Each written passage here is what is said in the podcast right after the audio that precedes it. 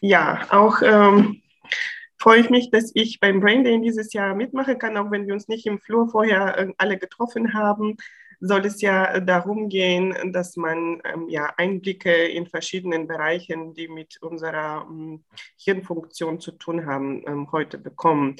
Und das ist das, die Agenda, die ich für heute mitgebracht habe. Ich möchte ein paar Dinge ähm, ja, zeigen, wie aus heutiger Sicht man weiß, wie die Schmerzwahrnehmung funktioniert, insbesondere warum wir uns in unserer Schmerzempfindlichkeit unterscheiden. Sie kennen vielleicht solche Fotos von Fakiren, die auf Nadeln äh, liegen können. Ähm, ich komme aus Bulgarien gebürtig, da gibt es Frauen, die auf Feuer oder auf Blut auch tanzen können.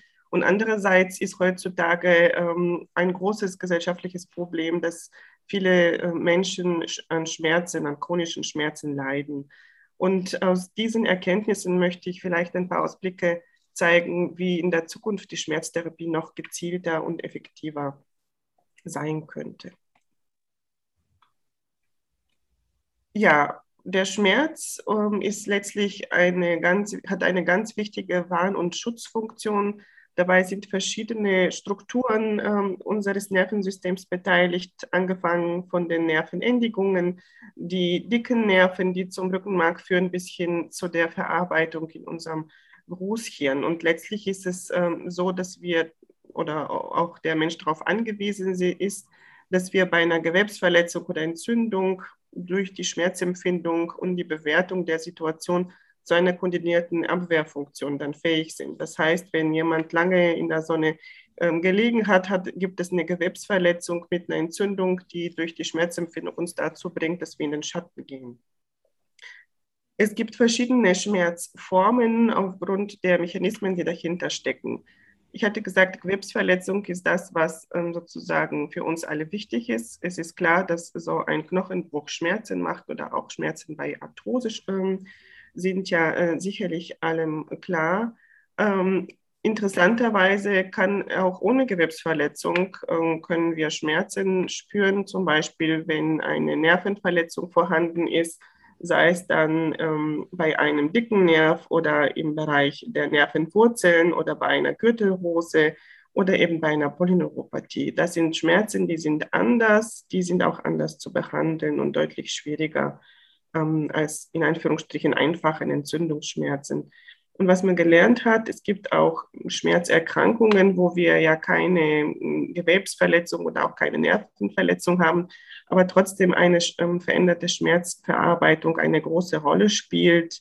Und das sind so ähm, Erkrankungen wie das Reizdarmsyndrom oder auch die Fibromyalgie, wo wir eine generalisierte ähm, Schmerzerkrankung haben und die Patienten dann stark davon betroffen sind. Deswegen ist es wichtig, dass man die Verständnisse der Mechanismen weiter verbessert, um bessere Therapieoptionen dann ähm, am Ende den Patienten anzubieten.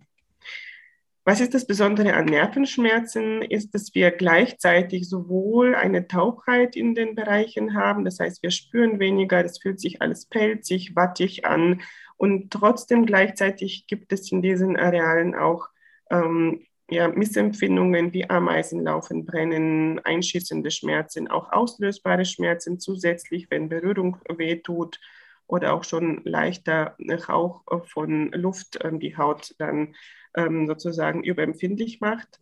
Und es finden sich auch auf der Gegenseite ähm, Auffälligkeiten, obwohl nur eine Hand, Arm oder Bein betroffen sind.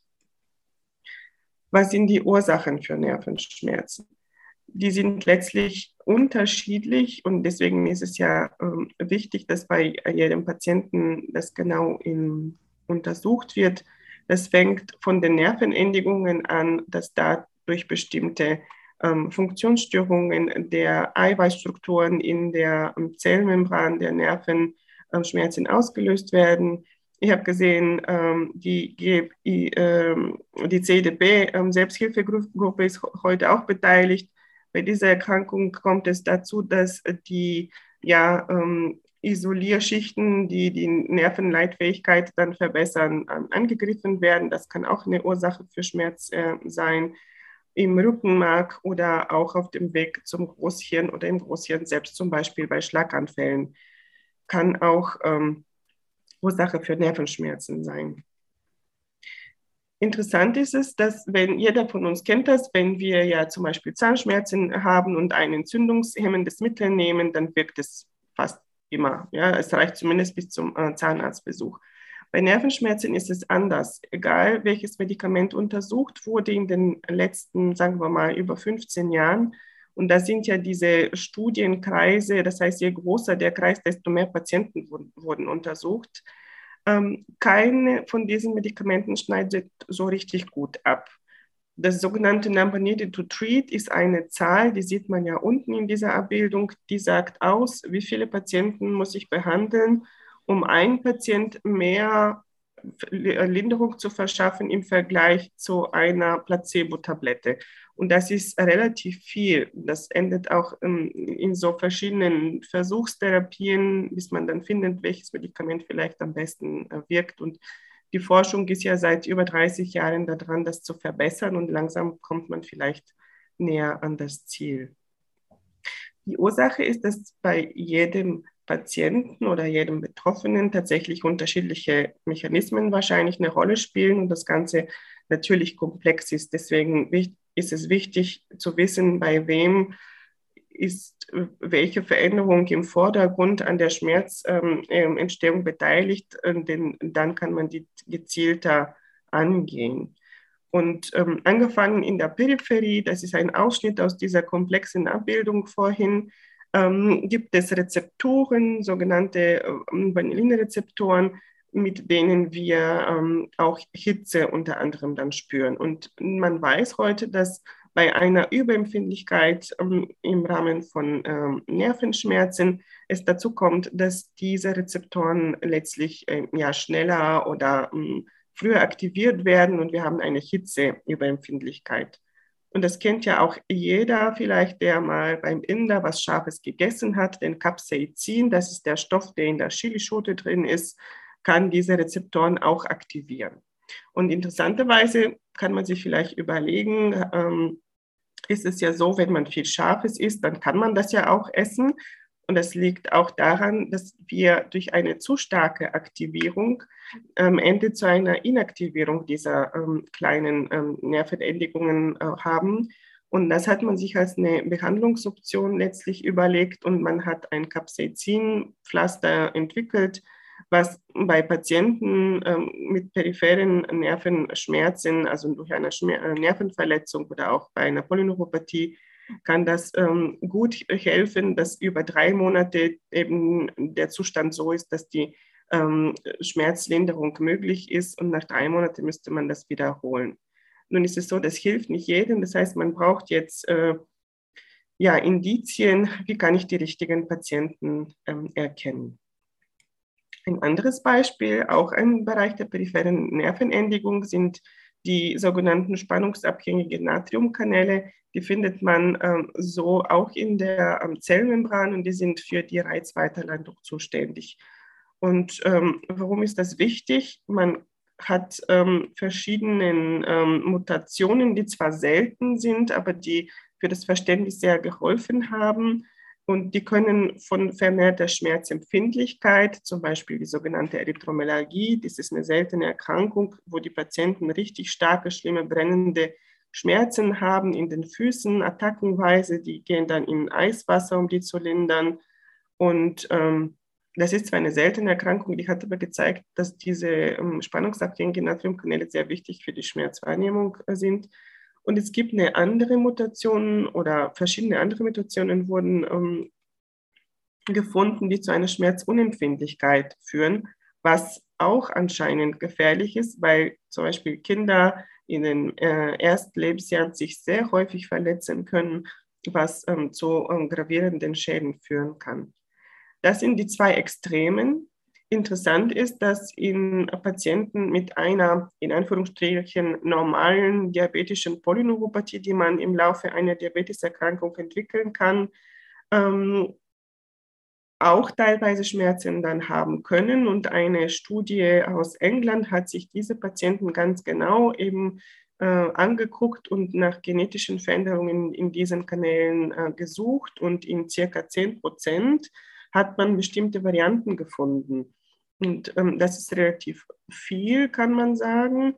Und die Varianten waren natürlich keine von diesen Varianten, die eine, ähm, eine dieser unteren Erkrankungen ähm, verursachen. Aber das zeigt nur, dass unser Erbgut, was wir mitbringen, ähm, auch eine Rolle spielt, ob im Falle einer Nervenschädigung wir ein, ein Schmerzsyndrom entwickeln können oder nicht. Und das hat ja ähm, sozusagen eine lange Vorgeschichte. Ähm, Sie wissen vielleicht, dass ähm, die Gene der Neandertaler-Menschen im Rahmen von Projekten durch verschiedene ja, ähm, Körperteile, die gefunden wurden, äh, sehr genau charakterisiert werden konnten in den letzten Jahren. Und ähm, man weiß aus der Geschichte, dass die Neandertaler eine ähm, letztlich aus dem Homo erectus stammen. Das ist das Spezies, wo wir auch ähm, her ähm, ähm, entstanden sind. Und es gab eine Zeit lang, so vor 50.000 Jahren, ähm, wo die Neandertaler und unsere Vorfahren zusammengelebt haben. Und in, der, ähm, in dieser Publikation darüber steht es ganz interessant, naja, wenn man zusammenlebt, ähm, tauscht man Gene aus. Also ähm, gab es sicherlich ähm, Vermischungen der äh, beiden Arten. Und da gibt es ähm, Mutationen der Natriumkanäle, die anders sind als das, was wir heutzutage bei uns ähm, kennen. Also die, sehen, die hatten ein bisschen andere Natriumkanäle. Und äh, letztlich ist es interessanterweise so, dass in einer großen Kohorte, auch in Brit äh, Großbritannien, 0,4 Prozent der Briten solche Varianten hatten, also solche Neandertaler Natriumkanalvarianten.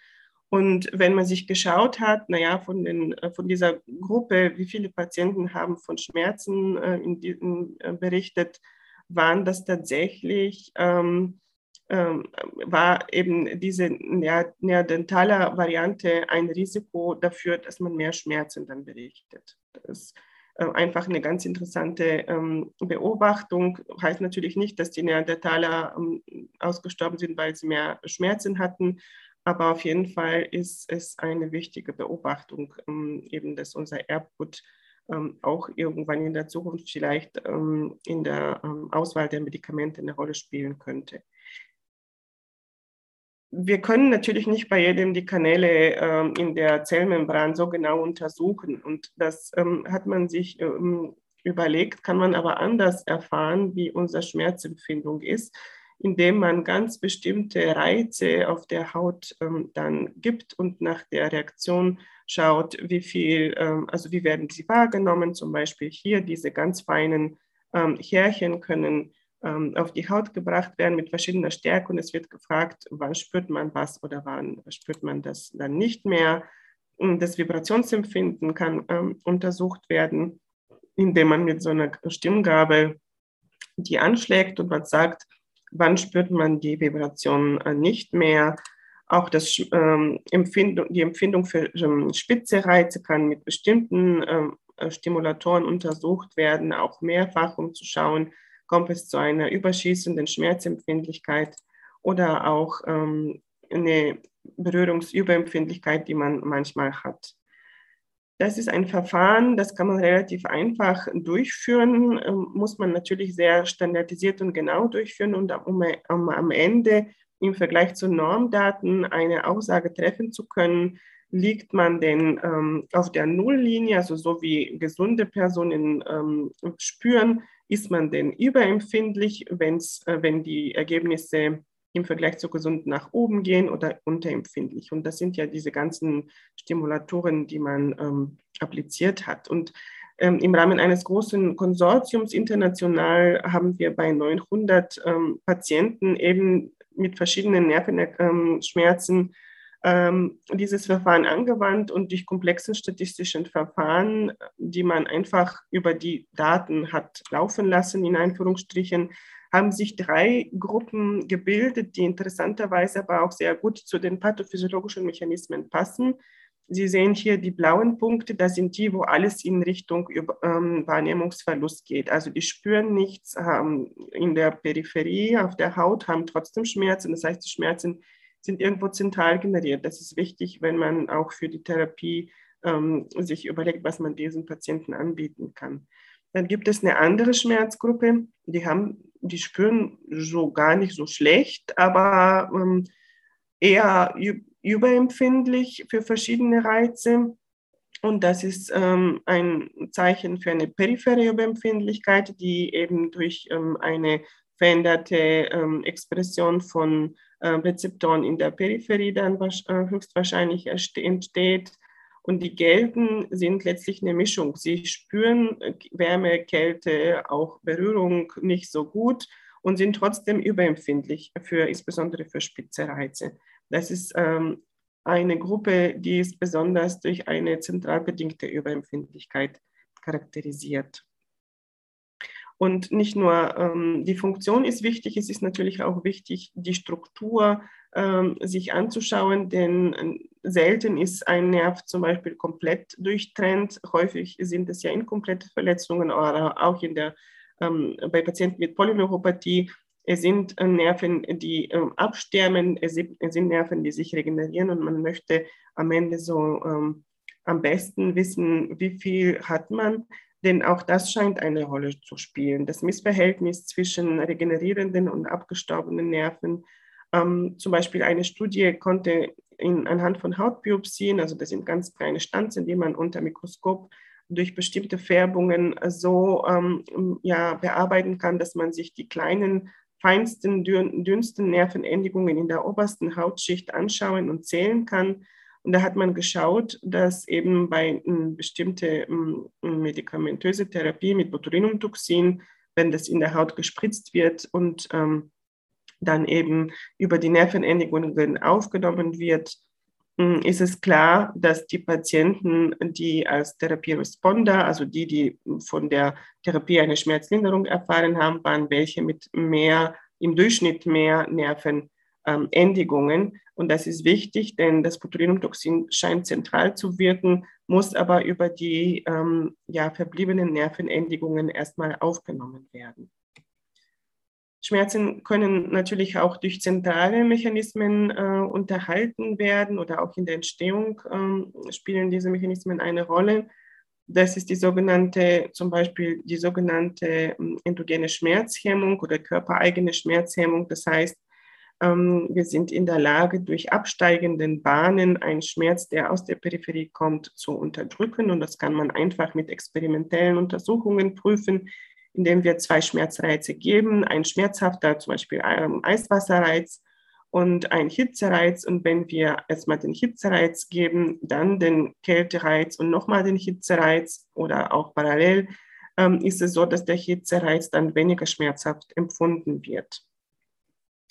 Wir äh, machen das in unserem Labor so, dass wir es gerne auch mit anderen ähm, ja, Reizen so kombinieren, dass wir möglichst auch eine objektivere ähm, Aussage haben, indem wir nicht nur nach den Schmerzen fragen, sondern auch die Hirnantwort ähm, eben dann abfragen. Und das sind sogenannte schmerzevozierte Potenziale. Das heißt, man kann die Antwort, ähm, die Hirnantwort ableiten, einmal wenn wir nur den elektrischen Reiz dann geben und einmal parallel mit Eiswasser. Und auch diese Potenziale verändern sich. Warum ist es wichtig, auch diese Mechanismen besser zu verstehen? Es gibt Medikamente, die die Funktion dieser absteigenden Bahnen auch ähm, verändern können. Man ähm, kennt das, ähm, ähm, dass bestimmte Neurotransmitter, also Botenstoffe hier eine Rolle spielen, die auch äh, bei der Entstehung der Depression eine Rolle spielen. Und wenn man bestimmte Antidepressiva dann geben kann, kann man dadurch auch die körpereigene Schmerzhemmung ähm, ja, vielleicht verbessern. Und das hat eine Studie untersucht, in dem die Patienten so aufgeteilt wurden, dass vor Beginn der Therapie ähm, die aufgeteilt wurden in solche, die eher eine schlechtere körpereigene Schmerzhemmung haben und ähm, welche, die eine bessere haben. Und es war so, dass diejenigen, die eine schlechtere ähm, körpereigene Hemmung haben, die wurde nach der Therapie besser.